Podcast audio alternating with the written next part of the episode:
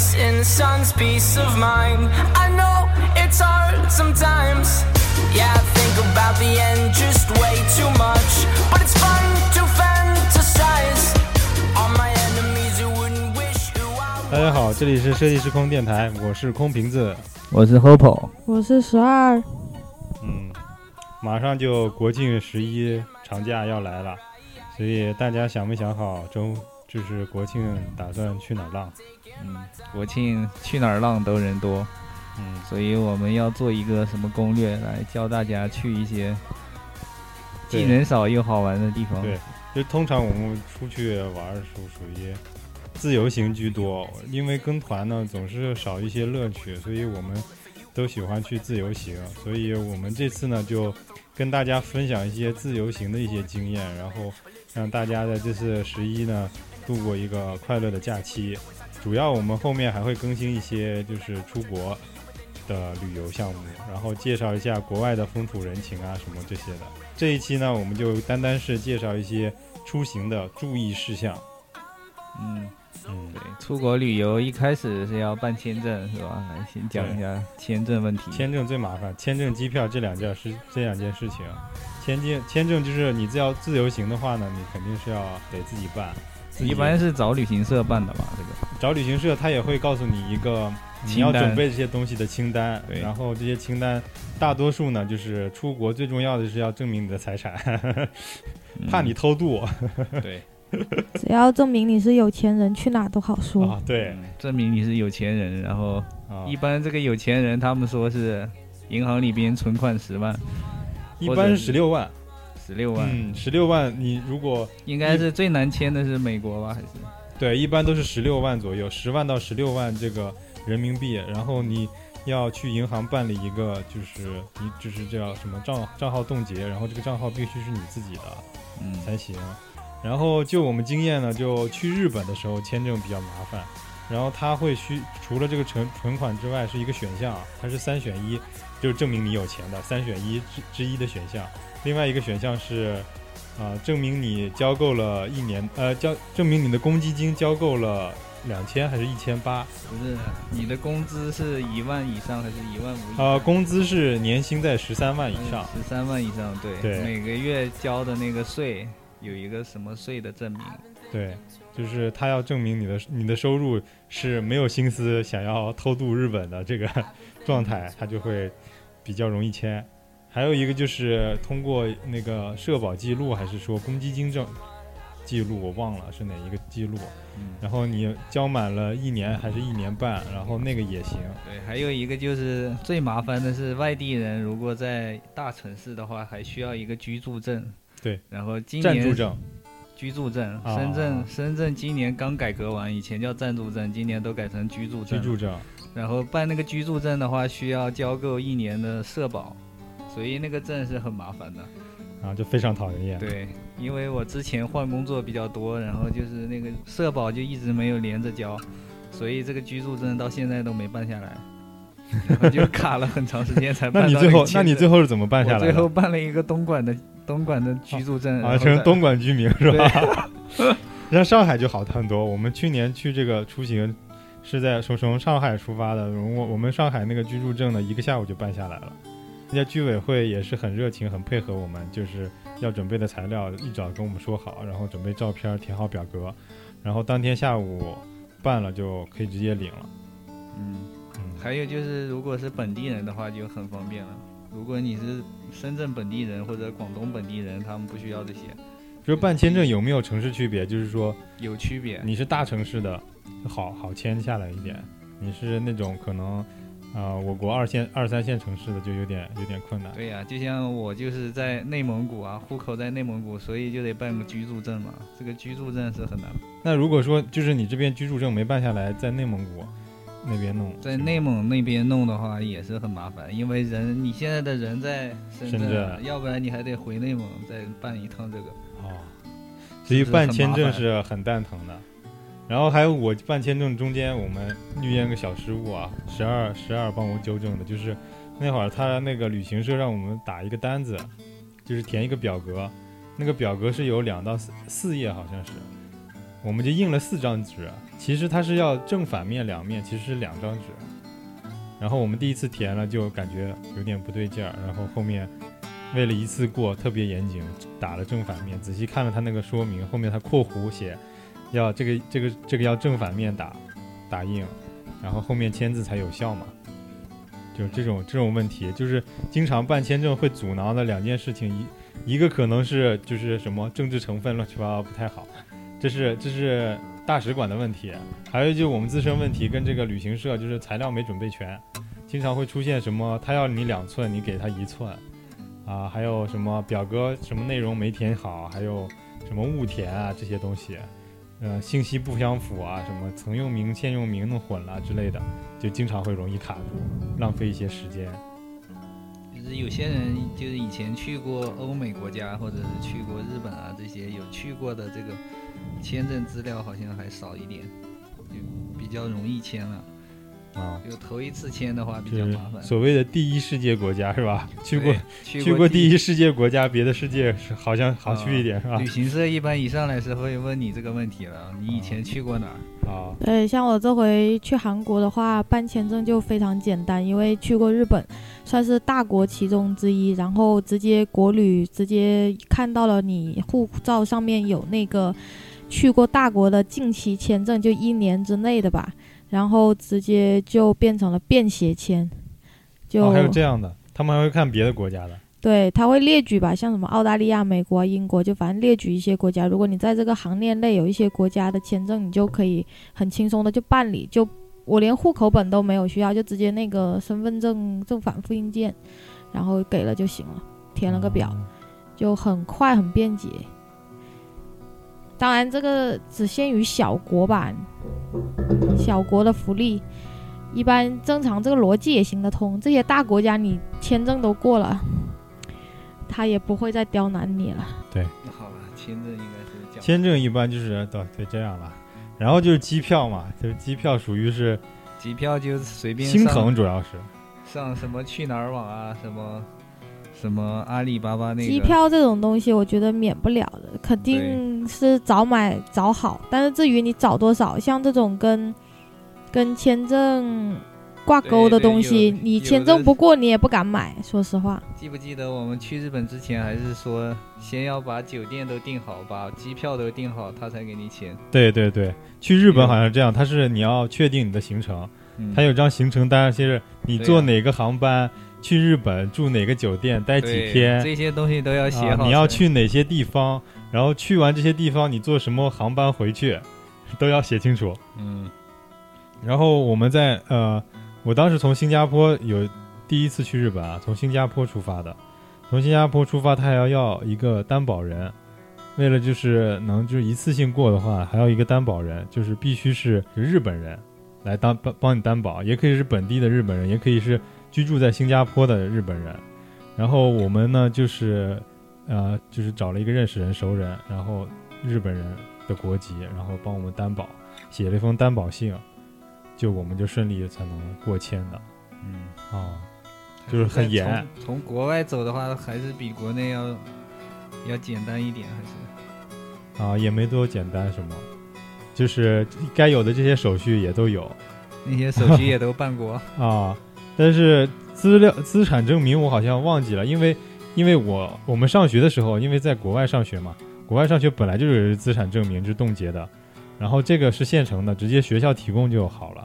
然后学校也担保我们，然后那个就是日本人也担保我们，就政府就很放心吧，可能是大使馆就比较放心，一次性就给我们签过了，就这种问题。主要机票是为什么出国？我觉得机票主要是心疼，贵啊。我觉得没办法，我觉得啊每每次买那个机票的话，你提提前太太多的话，其实它那个机票是按往年的这个时候的价钱算的，其实有时候反倒是比中间的一段时间要贵。然后我听那个就有一个有一个人他说他就是我忘了叫什么了，他写了一本书，就是他游游周了游遍了欧洲各国，然后还游了就是印度啊那些就是周围中国周围的大部分国家，写了一篇游记。然后他说他整个这个就是玩了两年还是三年，总共才花了四十多万。然后就有人就质疑嘛，他说他的那个机票钱都不够，他说他就是经常买那些就是打折机票、廉价机票，有时候就是飞飞行前的，就是前一天他就就在机场等着，突然有人什么取消票了，那票就特别便宜，然后他就买那种票，临时飞，就是当天飞的那种机票。但是我们不是闲下来那种人，就不是天天随时都能飞的，就他说的这种情况，完全在我们老百姓身上不适用。你十一就是这七天休息，不可能。我说我再改天是吧？然后我还说我是十月三十一号我在那儿等机票，根本不可能，没有空，没有空机位，没有空舱，你肯定买不到。就是这种事情，然后我们是碰不到了。我觉得就是不用太早买，提前我觉得是两三个月的时候，机票在一个比较合理的价格上，一般是这种情况嗯，到现在说好像也也已经晚了，啊。对现，在离国庆就剩一个星期。大现在就给大家讲一讲，然后就是大家自求多福呗。啊 哦然后航班其实也有廉价的，还有那种普通的。啊。廉价航空有那个什么春秋，有什么虎航，还有什么航，主要就是有几个航空啊，就是就是他们的票比较便宜的。就是航空，人家说航空飞机其实上其实是世界上现在最安全的交通工具，嗯，就不要以为说什么坐汽车什么要比，为什么经常听到就是飞机失事，因为飞机失事特别少，所以飞机只要失事一次就会爆出来，所以大家看到的报道特别多了，以为就是飞机经常失事，飞机特别危险，其实飞机是最安全的。然后现在有就是有几个问题，但是也要考虑啊，就是有几个不安全的因素，就是东南亚的航空，东南亚的廉价航空，嗯，什么？上次那个马航啊，马航啊，亚航亚航啊，是吧？啊，对这些不靠谱国家的飞飞飞机航空，其实我觉得韩国航空啊，只是没出事儿，我觉得也有点不靠谱，就是大韩航空，大韩航空，对对对，我不是黑什么啊，我有一次坐咱们国内的那个春秋航空，我觉得也不怎么靠谱，其实颠簸非常厉害。小啊，就是腿都伸不开，有的真的是那个飞机也太烂了。我我们说的是安全性啊，对，安飞机也确实烂，连水都不提供，你起码提供个水吧，是吧？白开水总得有吧？嗯，啊，我没带饮料的话，就只能在飞机上还所有买你东西都是的东西。卖给你的呀，他收你钱也能喝到。啊是跟火车上一样，也是推个车过来问你要不要买。是这样啊我感觉现在飞机确实那个有些飞机已经取消了那一个叫什么头等舱了，嗯现在好像就是商务舱而已。商务舱或者说是经济舱，商务舱有些也取消了，但是你取消归取消，这个固然好，但其实我觉得现在那个飞机的座位实在是太窄了，嗯我觉得没有必要那么窄吧。嗯你们记不记得美有个美国人在画了一个漫画，就是说飞机座椅的设计师，设对计师，对，设计师他认为那人类的腿是就是就是只有你的大腿这么长的一个腿，所以你坐上去你的腿是够不着前面的板儿的。然后画了个漫画，特滑稽，嗯，嗯，跟霍比特人似的。就他是对他的设计规格是给霍比特人做的椅子。嗯，然后然后坐飞机到了以后呢，又要租房、租酒店，啊，对，就是飞机飞机票的这段，就是其实出行主要两个那个最贵的环节，就是一个就是飞机票，还有就是住宿嘛。嗯，交通跟住宿这两个花钱最多，应该是。去国外如果想省钱的话，还是找那种民宿住的比较好，比酒店应应该能便宜很多。Airbnb 现在 Airbnb 我觉得还挺方便的。Airbnb 还有什么其他的软件没啊？这这一类的。我是不知道，我就知道这个。对，我也知道，就知道这个。然后我就用过一次，感觉体验还可以。嗯就是我们去日本的时候用的是这个。然后具体流程呢是朋友帮我们 沟通的，然后我们也我们也是懵逼状态啊不。知道。Airbnb 据说是需要就是先发邮件是吧？发邮件给对方，然后不一样的，不同的国家要求不同吧。啊这样。但是它主要流程就是说发一个邮件给那个房东，然后看房东反正都不用跟房东见面，啊房东是把钥匙藏到一个、啊，有的要见的，有的是要见的，有的就是住在房东的家里哦，哦，就不一样。我们住的那个是就是房东不在的，他就直接把这个房整个出租出去的。嗯，嗯，就是然后你要发一封信嘛，发发一封信给他，然后呃对方要同意你过来住了，然后他点了一个同意，你才能。嗯，你才能交钱，对然后交钱可以。然后你提前取消的话，他还要扣你好像是百分之五十的那个，还是多少的定金，定金？对，就不是定金，是那个房租。你住之前整个房租是交进去了，你取消的话，因为他那个房反正也空着了嘛，给你留着的，嗯所以你要扣你一半的钱，还是扣全部？我忘了，有的应该是扣一半儿，就是你即使没住，你也要扣一半儿的那个你住宿费。这个相对来说就就是这个方面这个成本比那个酒店要取消的话成本要高。很多酒店你要取消订单，人家马上可以转派给别人的嘛，是吧？嗯，啊，就是尤其这种旅游旺季，你可能取消，人家根本都不跟你收钱。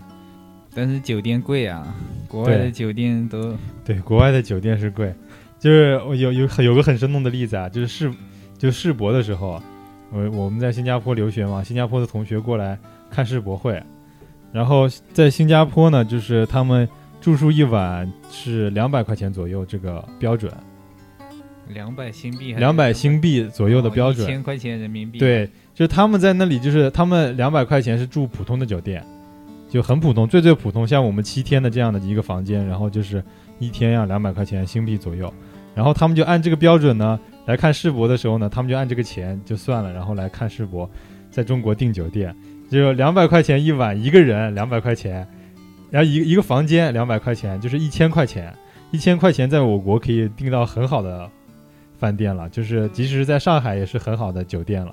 嗯，然后他们就觉得住的特别好，然后感觉赚到了，因为他们本来期待就是一个普通的那个房间嘛，然后一下住进特别好了，还包早餐呐、什么的，感觉特别爽，环境又好。然后在，我们出国就就就懵逼了，出国国外这个汇率这么高是吧？就是主要开销出去住酒店算一个很大的头儿。不过国内就还好，国内像我们经常去杭州啊，杭州就有很多民宿在那个莫干山里，然后环境也不错，就是水就是山清水秀的，然后就在山林里，然后你就能看到那些民宿，然后你在山上能民宿一个主要的问题就是，就有种那种你撞见了就是好运，撞不见就就自己认栽的那种感觉。它都是图片特别美，但其实那种设施啊什么都都挺都挺一般的感觉。都是旧的嘛，应该。因为他那些老板也都是就是村民啊，或者是自己搞的那种，就是他没有太多的专门经营酒店的一些经验，所以这方面服务啊各方面可能大多数是自助，你就是图一个新鲜感，我觉得。像那个什么，我们这回公司出去旅行，部门出去玩，住那个海边，也都是那种民宿类型的房子嘛。啊但是这种房子也，哎呀，就设施真的挺差的，就那各种东西你都感觉就是它只图那个样子，你懂吗？小清新啊，然后就那个是你在照风格啊片里看着不错，实际上啊对用的时候不怎么样。用的时候就啊都很不合理的，那个床角啊、床头啊、桌子摆放啊，还有那个凳子啊，就那个凳子，你坐上去后，你发现跟那个桌子不搭，你不坐你还不知道，你就是真有心想要坐在上面化个妆的时候，你发现这个高度好像不太对坐高比例不对是吧？啊，你也你也很尴尬。然后呢，但是你说它没有嘛，它又有。然后比如说你进去了里面，你有吹风机，然后呢，你那吹风机你连上电以后，长头发的女孩子可能吹吹个十几分钟都吹不干，就是东西都有，但都不是那种能能到手边能用的那种。节电型的那种吹风机是吧？功率不够嗯，啊都是便宜货嘛。啊，对，这种就是给人感觉体验特别差。这种相对来说就是正规一点的，像那个乌镇的那种民宿就好很多，我觉得。那那个价格就在那里啊。对这种现虽然在世界叫民宿，上的东但是人家西是统一管理的，是吧？对呀、一分钱一分货，真是谁发明的这句话也忒有道理了吧？真是，现在大家真的是很认真的在贯彻这句话呀。对他也，因为他也心里有个价位，他觉得我都叫到要到这个价位了，那我服务应该要配套，否则我可能不会有回头客了，就是这样。嗯，那、说完住了，那我们就说一说吃景点安排，就是行程了。啊景点安排。对，就是像像很多那些老人家啊，也不是说是多老的老人家了，就是我们父母这一辈吧，他们出出游就是早上要六点起，七点吃完早餐，然后八点到景点，然后开始逛，是吧？嗯一天安排特别满，早八点到晚八点，然后回酒店睡觉。行程安排特别早吗，也不是起得早吧，叫他们如果给他们安排是年轻的时候，他们也还是这样出行。就是出去旅游的话，他们要把这个地方所有的景点对，要看遍，很有效的看遍。对，嗯不留死角。嗯，对，不留死角。嗯，就是最好是那种高效旅行团，是吧？嗯上上，车，睡觉五个景点，对，下车撒尿拍照，然后然后上车再睡觉，然后就回回去了。就是特别充实，早上也是六点出门。但是我我们我们这一代呢，我很多朋友我们一起出行，大家大家的见解都差不多，就是喜欢慢慢来，喜欢散漫的，就是慢慢感受这个城市气氛啊，吃吃当地小吃啊，啊，最重要的是睡到自然醒。以前出去玩呢，攻略不做都感觉不安心，觉得这个地方玩的不够透彻，或者是别人玩的东西自己没体验到。对现在感觉上了年纪，出去玩都很喜欢很随意一点，就反正兜里揣着钱，拿着手机，有导航，是吧？嗯然后能查到哪里能吃点东西的，然后就吃一吃，路边摊上也吃一吃。你真正像那一次我去广州，跟两个好闺蜜一起去，我们也是查了啊，这家酒店的早茶特好喝什么的。其实你真的去到那里了，排队不说，那服务员都没空搭理你，整个一个体验下来很不好。你就说那里的东西倒有天天上那么好吃，但是 就是网络宣传对你总觉得也不至于，你懂吗？嗯，人山人海不说，你进到里面，你那喝早茶，早茶你不就讲究喝个茶嘛？你茶里面茶壶里都没水了，你叫个服务员叫了半个小时没叫过来。就是网络营销造成的一些黑洞，是吧？对啊，所以其实我就发现了，但是这种东西还是得自己去体验。如果你不去做一次攻略，你不这么走一趟，你你也你也说服不了你自己。但是你真的做多了，然后你就会发现，接下去的行程还是随意一点好。其实走哪就是哪，然后遇到一些呃看着不体面的小店，你走进去，可能还能跟老板聊上两句，然后吃完了出来，其实也是一种一种体对，其实。我发现有时候景点跟前出来没什么好酒店，你走一走，不期而遇，说不定有一个很好吃的饭店，对，这是在什么角落里。就是不同时期嘛，人的那个追求也不太一样。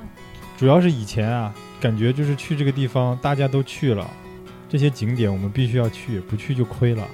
好像你去这个城市，比如说去去杭州啊，没在那个西湖边上，还有什么断桥残雪拍张照，感觉亏了，感觉你都没来这个地方，是吧？？白去了。啊，对，不去一下雷峰塔，怎么好意思发朋友圈是吧上？海不上东方明珠，感觉 对，不去外滩不。行吗？对，嗯，嗯，但是后面你就会发现，其实有些，就你看那些大众攻略啊，大家都是去这些地方，嗯那些尤其是像我们这种十一的时候去，这些地方人山人海，你根本看不到风景，完完全享受不到那个旅游的那个愉悦跟轻松感，就是人挤人，然后整个人都特别烦躁，我觉得。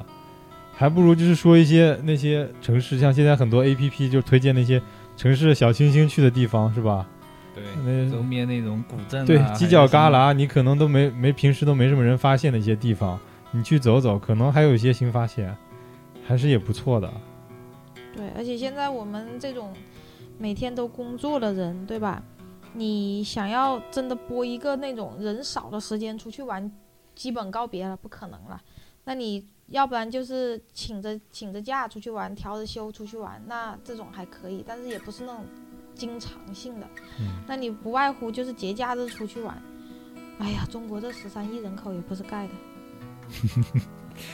这样啊，你刚才说那个就是上海那个，我就切身体会，就是以前去上海玩，就基本上亲戚朋友来了，也都是带他们去那个外滩，然后在外滩那里拍拍照，也大多数是因为因为我们家住的那个离上海比较近，大家都是早上去，然后玩一天，或者是玩两天，然后就回了，然后都是白天出行嘛，大家尤其是那些跟着父母这一辈，早上七八点钟就起来了，然后玩一整天，晚上五六点、六七点已经累了，就回酒店了。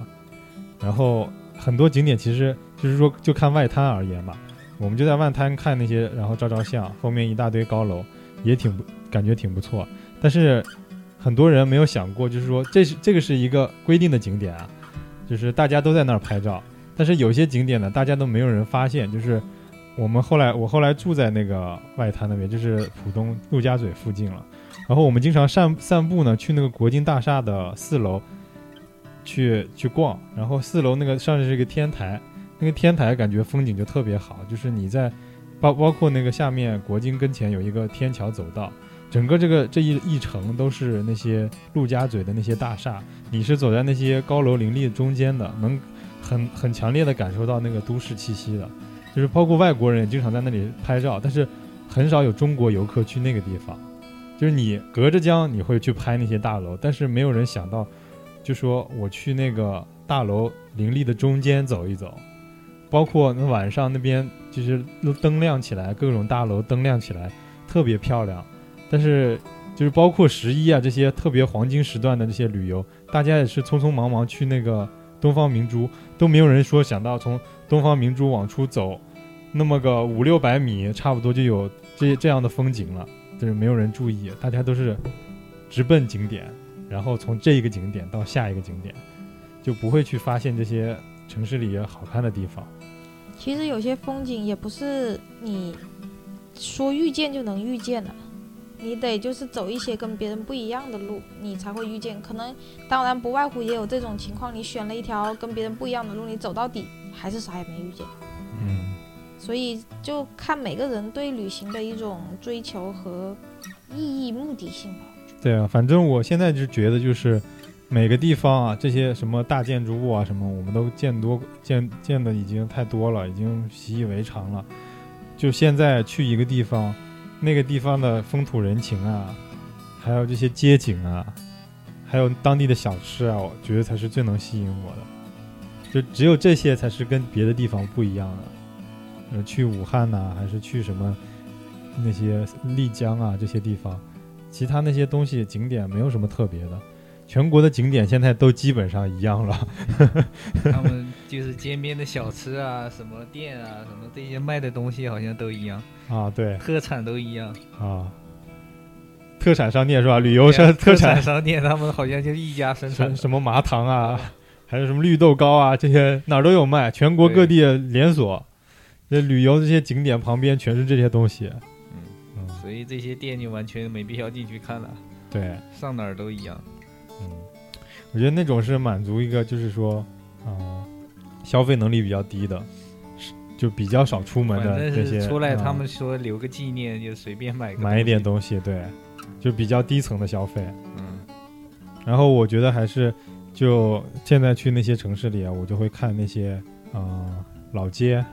我觉得挺不错，包括有些城市的一些展览、博物馆，我觉得也挺有意思的。就博物馆很少人，就就是旅游啊，包括那个很很少有人去，就是当把它当个景点去看的。嗯，就是我我我不去。博物馆挺有趣的呀，很多博物馆做的非常不错，但是就摆在那里，就基本上没有人。主要是千篇一律啊，主要博物馆这么多年他们都一样。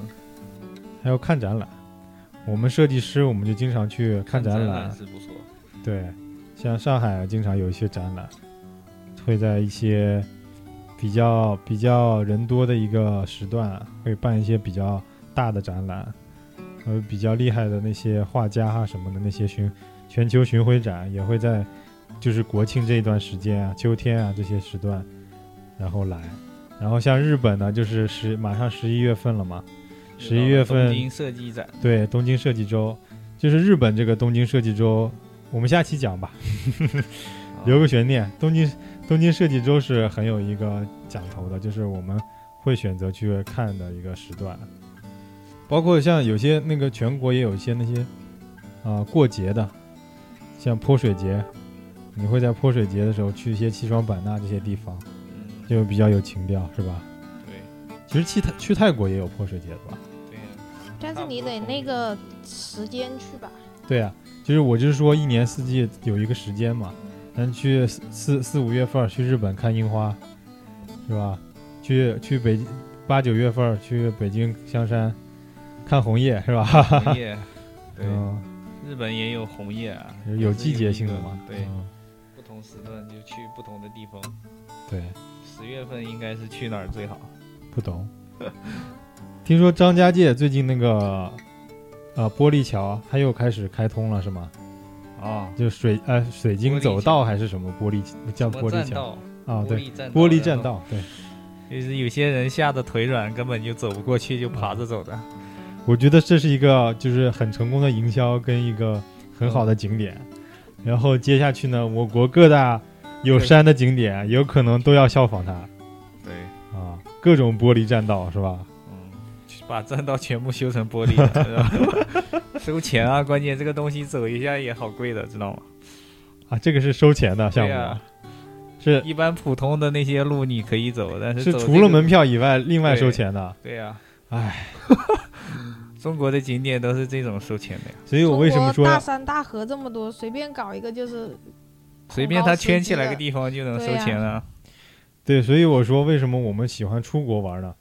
就是国外虽然机票钱贵是吧，但是人家不用门票，不收门票，绝大多数景景区是不需要门票的，除非是私人开的一些景点，他会收门票，然后大多数是不用收门票的。你把这个门票在国内，比如说去张家界或者是去九寨沟，这些门票七七八八加起来也有大几千块钱，你把那个机票钱就补回来了。但是你走的舒心啊，不会每个景点都跟你要钱的。各种地方，中国的这种，然后拍个照要五十，干个啥再要五十，对，然后喝个水，问题是，问题是，只要山上就有那些穿 cosplay 的，什么孙悟空、嗯猪八戒、唐僧，是吧？呃，啊，还有《还珠格格》皇帝，是吧？经常给你 cosplay 拍张照。你全国各个名大名山大川，什么宫廷六院的这些都能都能找到这种拍摄景点儿，是吧？就俗啊，唉，其实我国很多这个名山大川啊，我觉得都是被这种不健康的这种旅游文化给糟蹋了。这么好的地方，是吧？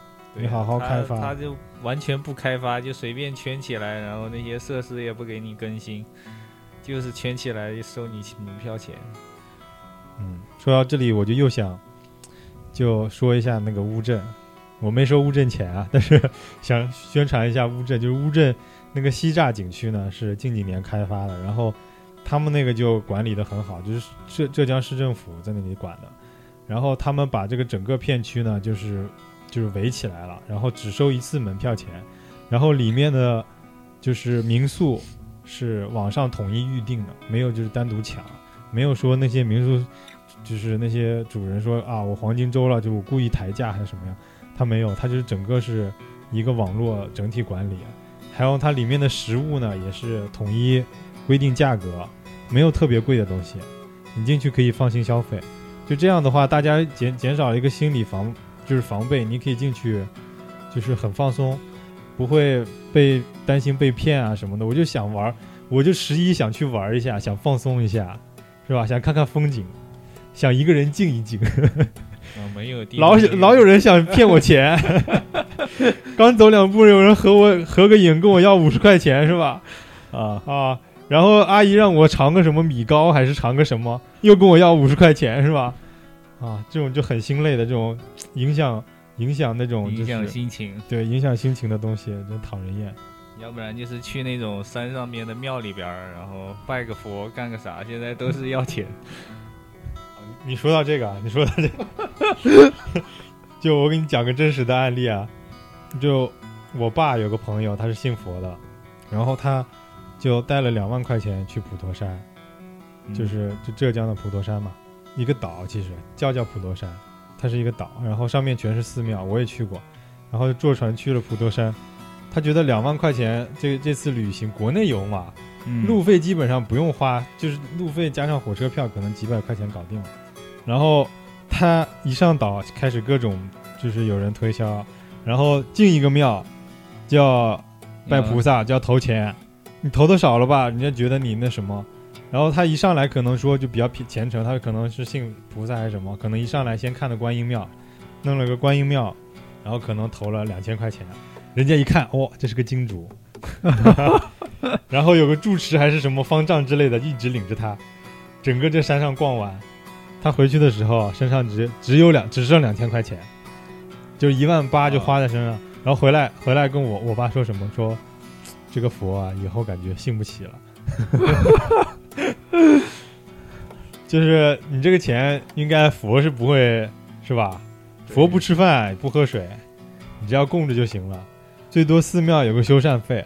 你想，就是一个不比较信的信徒信徒可能对一次性拿出这么多钱来给他对，施舍。我觉得我觉得两万块钱正常，就是一般我我们出行的话，在国内出行，拿个一万块钱两万块钱算正常的，我觉得。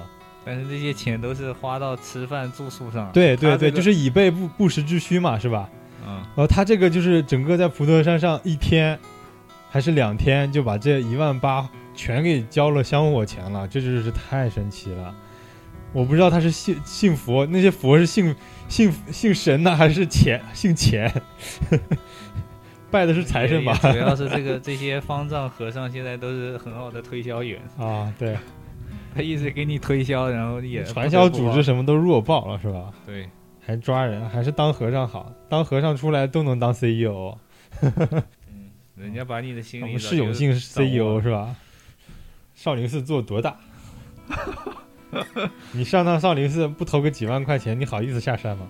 啊，对呀、嗯，也就没脸上去了，就不要去了。你看你一出手，先交了一万块钱香火费，马上让大师兄给你表演一段武功，再交一万，就是这样嘛。现在就是中国寺庙，就是也没人管，佛学会也不知道是有没有什么，有没有这什么监督机制啊，还是什么的，就是乱收费也没有人管，就靠着这个信仰然后卖钱。然后去到一个景点啊，就是一般如果去一个城市的话，就我们大多数会选择公共交通嘛，要不然就打的。现在就优步也这么方便了，就是优步啊、滴滴啊这些是吧？但是有的地方没有啊，日本啥也没有，日本有优步？有优步没有，没有？没有啊，日本都是那种出租车出，租车，超贵的那种出租车。外国外国就是还没有我们中国这么对呀、普中国现在滴滴打车已经是世界领先了。啊，我们中国这个科技这方面的这些运用在生活中占的比重非常大。嗯，说有些人说他们去呃意大利啊这些国家，法国、德国，这些这些东西还没这么对，就包括德国，现在科技这么先进，德国他们叫个外卖，都都都就是说 A P P 上叫外卖也不是那么方便，也没有那么普及，嗯，可能叫一个也是得等个一两个小时。像我们中国整个饿了么是吧？分分钟美团就这两年中国这个东西已经发展的啊很先进了。叫什么？我们赤赤橙黄绿三三大军嘛是吧？啊外外卖三大军，百度外卖，对，百度、美团、美团、饿了么三个色儿是吧？啊 一一人一个色儿，三个和尚。对，就这种这种特别方便。然后就就说出行嘛，我们那个我们我我出行大多数啊，去一个地方除了公共交通就是走路，大多数是这样。嗯，就喜欢徒步的还是多出去走一走吧。像一般比如说一个景点，啊、两三公里，我觉得还行，就不用打车了，就走过去。尤其像比如说去杭州，杭州逛西西湖的话，我大多数是徒步。可以租个自行车嘛？杭州对，租自行车也是，边上都是就啊、很多城市现在都有了，是吧？嗯。就是这个公共自自就是自行车，你到当地去办个卡，就是有那种临时卡，你可以办一个，有交交两三百块钱押金可能，然后他租的时候呢，可能是一个小时扣你一块钱两块钱这样的，然后你随便骑，然后骑完回还回去，然后最后你要离开这个城市之前呢，你把这个卡拿拿去那个地方去退了，把你的押金再退回来，其实就是很便宜，然后又绿色出行是吧？减少排放又不用堵车。对，啊，尤其十一这个时候呢，这个堵车问题我觉得特别严重，就是不打车，能徒能走路，能骑自行车是最好的。嗯不过有些地方，有些地方就是每个景点啊相距比较远，像我们去那个大理的时候，去双廊啊那些地方，就是它景点相对距离远一些，就那个时候，我觉得租个车会比较方便一些。租车你会你会你会出出出游租车吗？出去的时候会呀、就在国内的话，还有一种租车方法，是你直接把他车租来用几天，然后你自己开着想去哪儿去哪儿。就类似这种，也是像滴滴这种那种私人的租车平台，是吧私？人租车有一个什么 PP 租车还挺便宜的。哦，很多这种都是你第一次租便宜，在后面就不便宜了。对，像神州，我们也是第一次租的时候，哎，很便宜啊第一次第二次一块钱给你，然后什么首单免费啊，什么这种活动。啊，都是拿钱砸是吧？嗯，嗯，中国的 A P P 都这套路 先把人圈起来再说。啊，你第二次用就没这个价钱了。嗯，哦，我现在也有很方便，就是他那个你租车，他会把你他帮你送到楼下，或者送到酒店楼下，嗯，然后你直接就能开走，你不用去地方什么指定地点去取车，还挺方便。嗯，然后现在就说这个滴滴这个这个事儿啊，滴滴这个东西，你说到到外城市，人家看你那个什么会不会？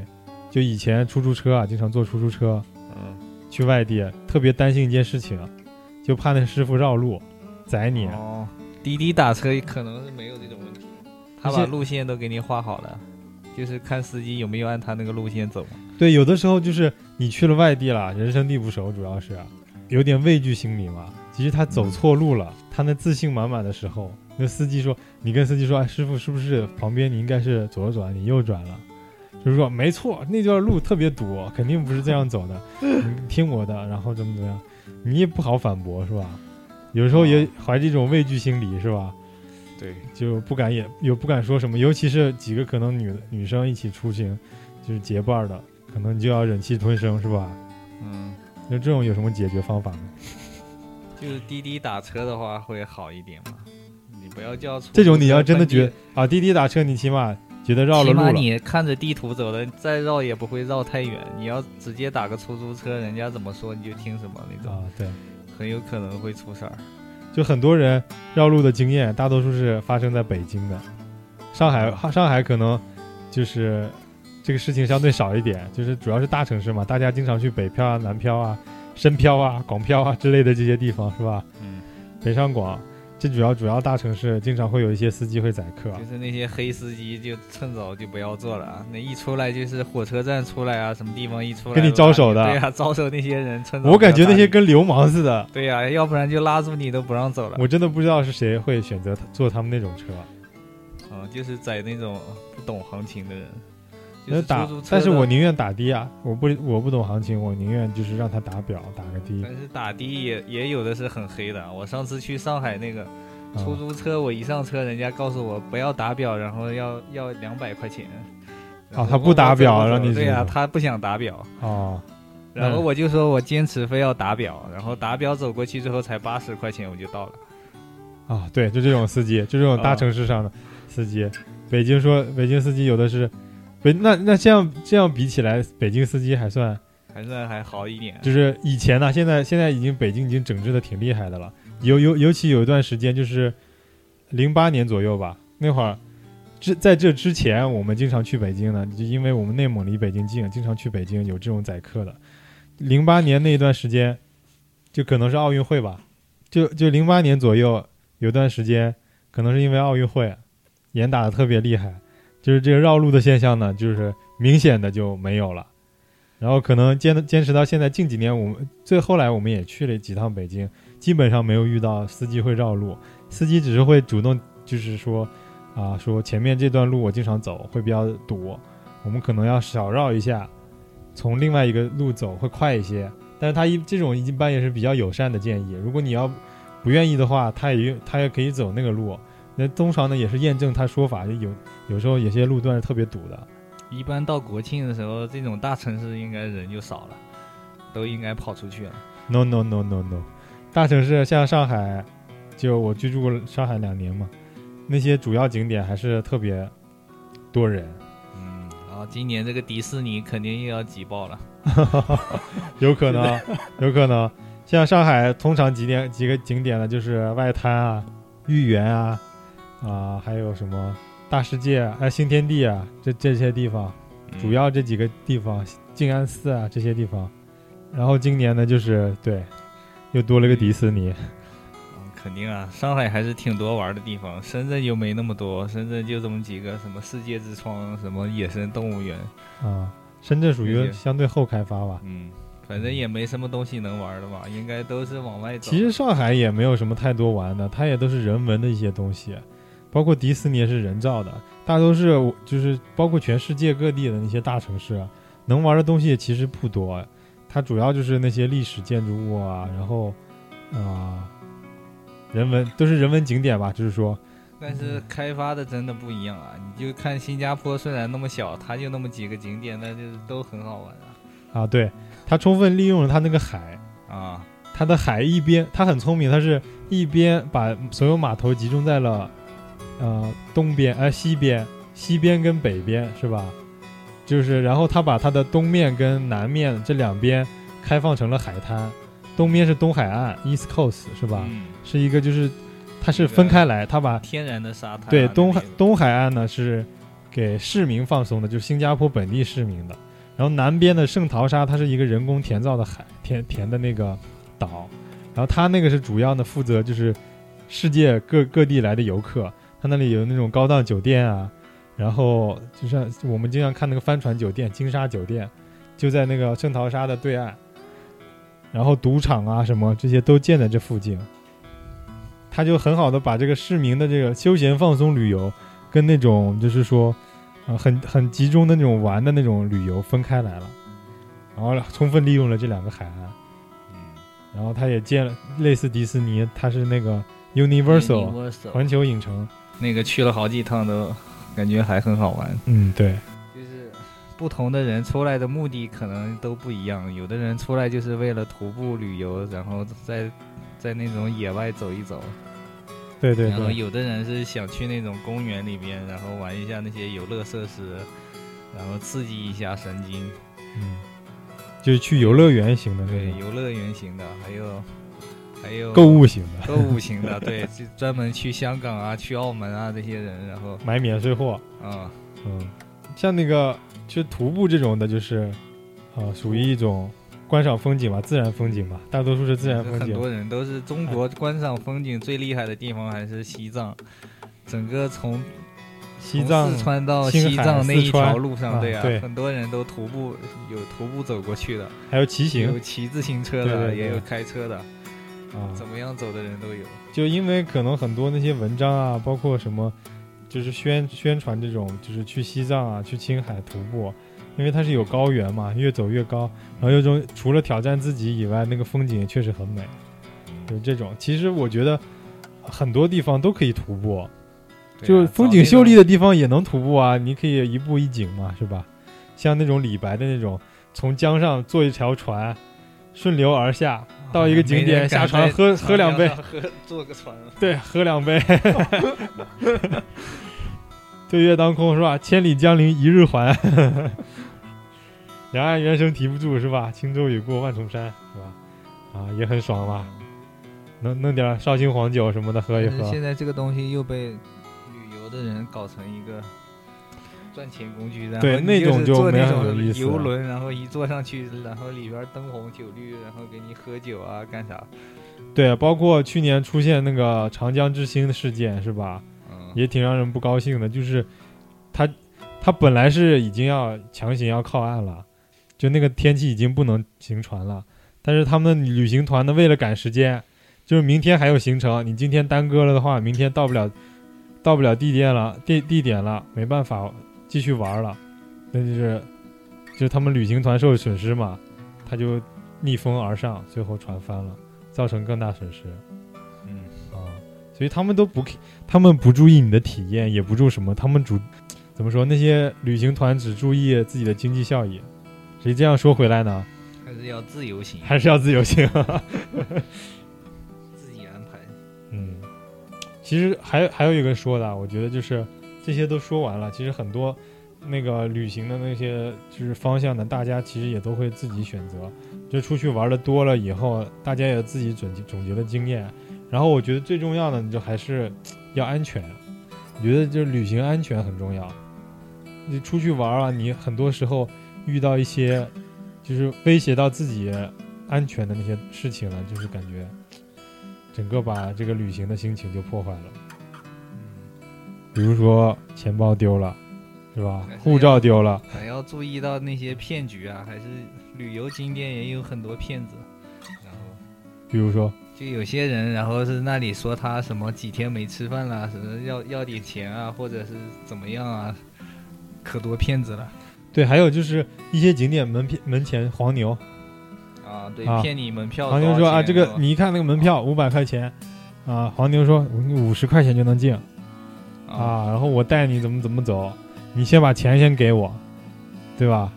啊，你可能被他带去了一个什么山旮旯的景点，其实都不是景点，连门门都没有。啊，有可能呢就走丢了，然后啊就回不来了。对，然后也没有人身保障，是吧？也没有那个什么安全，然后或者他是非法的，就是从一个什么栅栏、栅栏的那个空隙啊什么的把你带进去，然后进去其实人家景区也不傻，里面也有检查检查票的，嗯，你一查没有，你去了，你这个旅行，而且即使就是你算没查到，你整个过程你也是提心吊胆的，整个就是为感觉就会，啊，我为了省这个钱。整个体验都差。对，整个体验都非常差，就是进去提心吊胆，万一人家查票怎么办，是吧？我这个话话说回来了，如果没有门票的话，这些黄牛也不会生成啊，嗯，所以还是就很多政府啊，还是这个脑筋转不开。我又要说浙江政府了，你看人家杭州西湖，从来现在就是自从取消门票之后，人家这个经济收入不降反增，是吧？带动周围这个饮食行业啊、住宿啊各方面，因为人家不收门票，你谁都可以来啊。来了以后，你这些花销难道就不能带动经济了吗？周边的那些东西都带起来了。是啊，然后再统一规范管理这些旅游资源，是吧？那些那些骗子啊什么的，弄尽尽量弄少一点，大家就越来越爱这个景点了。我相信很多人，有的地方如果他的体验非常好的话，是会去第二次的。嗯，像中国很多都是一锤子买卖，去了以后我再不想去第二次了。对，上当受骗了以后，尤其是对，那什么烂景点，我再也不想去第二次。但是因为我们中国人口基数多嘛，是吧？对呀、啊总是有一批一批的人，就是都是被那些旅行社洗脑，然后都是你骗一批来一批，骗一批来一批，反正一锤子买卖就光，比如说你一个市，你几十万人口啊，你这这几十万人口都骗一遍，他这他这辈子够养活他自己了啊、啊。所谓那些说以前说歌歌手走穴嘛，即使过气了也可以走穴，全国这么多地方，挨个县挨个城市走，也够你走一辈子的。嗯，啊，对，然后就是最后就是说一些那个什么注意事项吧，就除了刚才说的我们说安全安全的那些问题，还有就是说啊、尤其出国旅行啊，就是经常坐飞机什么的，就是行李很重要，对，行李托运呀，就是注意安全呐、很多呃，包括我们现在火车站也不让带那些易燃易爆物品。尤其是那个充电宝，要记得不要放到那个行李箱。飞机托运的时候，那个行李箱不能放充电宝，呃，是带上飞机的那个吧？还是说可以带上飞机，但不能放到放行李不能托运行李，啊？然后好像是标准是不能超过四十毫安，是吧？嗯，就是你别觉得我我带了一个超大的充电宝，然后好几天都不用充电，这下就妥了。我旅行中即使没有电源，我可以一直用这个充电宝。但是你看，可能它六十毫安、七十毫安，你就超过这个安全携带范围了，人家不让你带上飞机。你在嗯机场门口，你只能选择丢。对，嗯嗯，特别无奈，有时候就包括有些东西，像出国，出国有些免税物免税商品你买了，你感觉在免税店赚到大便宜了，买了一大堆，结果过关的时候人家不让你过了。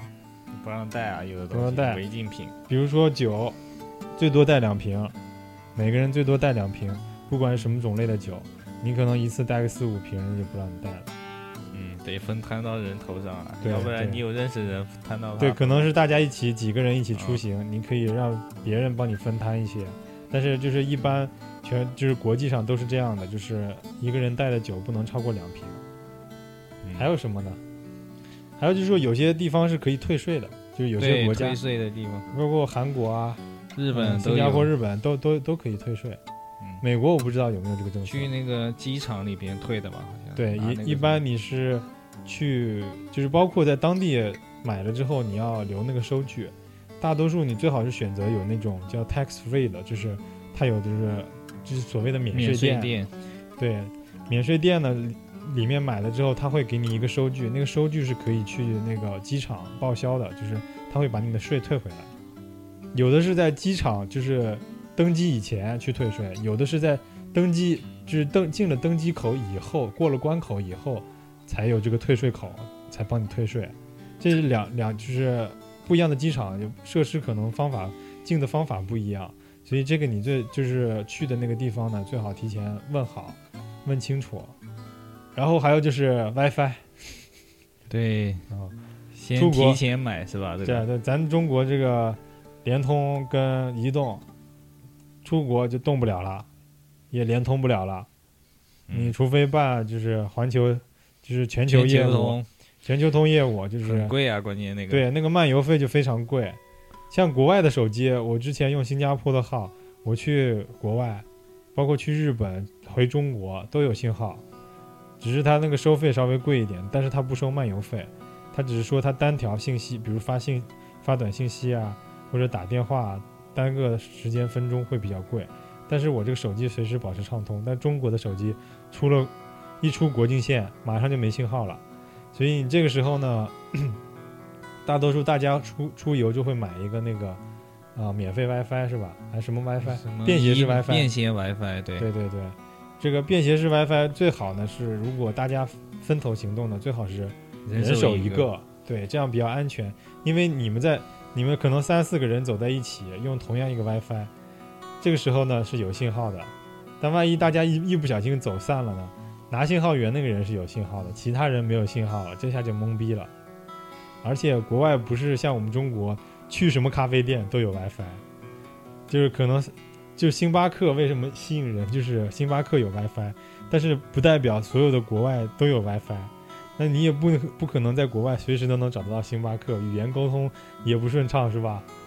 嗯也不可能随随地都能都有都有星巴克在那里，就是最好还是每个人都带一个免费 WiFi，然后这样呢，我们大多数时间就是靠微信联系，也就是很有就就行了就。啊现在还是微信用的多嘛，打电话还对对对也少了。对，然后呢，就是我要吐槽一点，就是出国，就是尤其去那些巴厘岛啊、普吉岛啊这些岛啊、这些岛国啊，就近处的国家，你买纪念品的时候看清楚啊是不是 Made in China。就是 Made in China 的话，你看一下，有可能淘某宝上就能买得到，你就不要千里迢迢从外国再带回来了嗯，啊。这是一个很严重的问题。对，就包括去全国各地吧。我很多朋友就是来内蒙，然后说：“哎呀，内蒙牛肉干好啊，内蒙奶片好啊，内蒙奶茶好啊，然后买点吧。”一袋那牛肉就十几斤、二十几斤，然后牛肉干就一大堆，然后什么奶茶一大堆，沉沉甸甸的，然后上飞机、上火车都容易超重。然后其实你某宝上再一看，其实都有 包邮。啊，有些东西你不要冲动，去那个地方说，哎，我你可以尝一尝，觉得还不错，这个当地这个特色是吧？我想，我想带一些，那你也可以说，我当时在当时在这家店，你怕忘了，你可以留下这个名字，你直接打开手机淘宝，嗯，手手机某宝啊，我们不说淘宝，手机某宝，然后 下单，马上下了单，包邮寄你家是吧？你一到家也有了嘛，是吧？嗯，啊，很多这种旅游商店里面卖的东西，其实它有时候还比比你在某宝上贵呢，对。然后还有可能还不如人家质量好对，啊，所以这种不要冲动买，尤其还有纪念品也是，嗯，那些什么打火机啊什么就少买，那是打火机、飞机、火车都不让你带，是吧？尤其特别大罐儿的那种，就容易引起易燃易爆的一些物品，就是不要买了。啊，基本上就这样。啊，嗯，那好吧，嗯，这期我们就到这里了。然后提前祝大家，嗯，国庆快乐。庆快乐！对。嗯。啊，能度过一个美好的国庆十一假期，嗯，七天乐，七天乐，好好乐一下。